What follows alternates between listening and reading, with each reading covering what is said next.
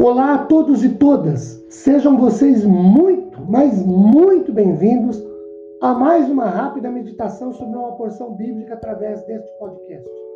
Meu nome é Ricardo Bresciani, eu sou pastor da Igreja Presbiteriana Filadélfia de Araraquara, igreja esta, situada na Avenida Doutor Leite de Moraes, 521, na Vila Xavier. É um prazer levar a todos vocês mais uma porção da palavra de Deus. Hoje, a partir do texto de Mateus, capítulo 5, verso de 1 a 12, contudo, destacando o verso 3, sobre o qual ainda não havíamos falado nos podcasts anteriores. O 3 diz assim: Bem-aventurados humildes de espírito, porque deles é o reino de Deus. Queridos, Mateus 5, de 1 a 12, é o clássico texto das bem-aventuranças uma espécie de código ou de princípios ou regras de vida para os súditos no reino de Deus. As bem-aventuranças podem ser vistas assim. Primeiro,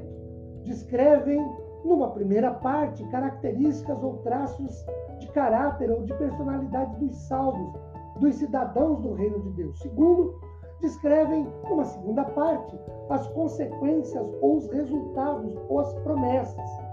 É mais ou menos o seguinte: sejam assim ou façam isso e recebam, desfrutem daquilo. A palavra bem-aventurado significa feliz, próspero, abençoado, os que vivem no Senhor. Quando o verso 1 diz: Bem-aventurados humildes de espírito, porque deles é o reino de Deus, queridos, o reino dos céus, humilde é o oposto do orgulhoso, do soberbo, do arrogante, do autossuficiente, do altivo. Humilde de espírito é, primeiro, não tem nada a ver com pobreza física ou com falta de recursos ou alguém desprovido de recursos. Segundo, ser humilde também não é ser fraco mentalmente ou uma pessoa mentalmente simples. Terceiro, ser humilde de espírito também não é ser desprezado, abandonado, espizinhado, frustrado. Quarto, ser humilde de espírito também não é o que pensa pequeno, o que não vê nada de bom na vida, o infeliz, o derrotado, o prostrado pelo fracasso na vida, o amargurado. Nada disso significa ser humilde de espírito. Humilde de espírito, à luz da Bíblia, é aquele que reconhece a sua pobreza espiritual ou nas coisas espirituais. É uma atitude do coração que permite, num ato de total dependência, que o Senhor supra todas as suas necessidades. Isso é ser humilde de espírito. Por que é importante ser humilde diante de Deus?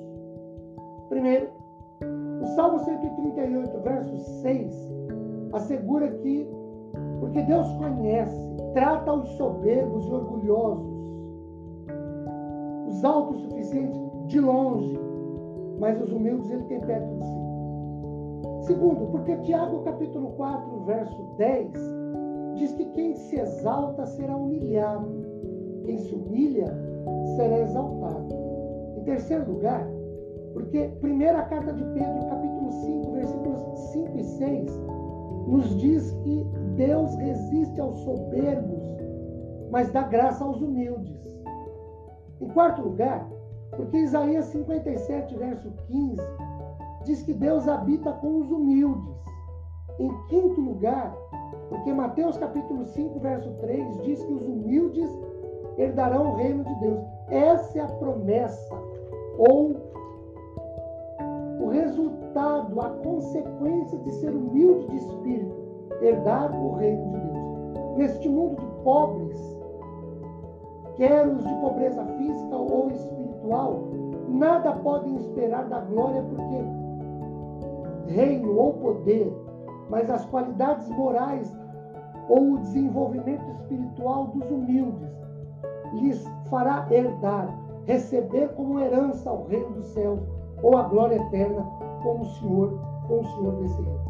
Sejamos humildes de espírito, dependentes de Deus, sempre.